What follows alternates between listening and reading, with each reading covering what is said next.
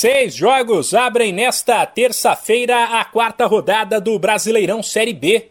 Destaque para a presença em campo do líder da segundona.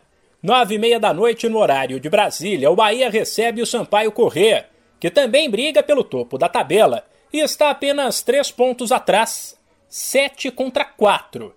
Quem estará de olho nessa partida é o Cruzeiro, assim como o Londrina.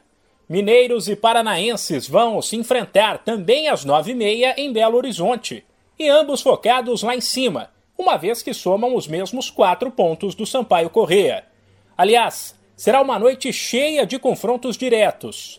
Logo na abertura da rodada, às sete, tem o quarto colocado Esporte contra o vice-líder Ituano, times que somam cinco pontos cada.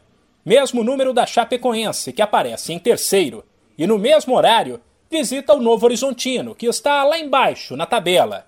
Os outros jogos da terça-feira serão às 8h30 entre Brusque e CSA, Vila Nova e Tombense. Ambos os confrontos entre equipes que lutam contra a degola.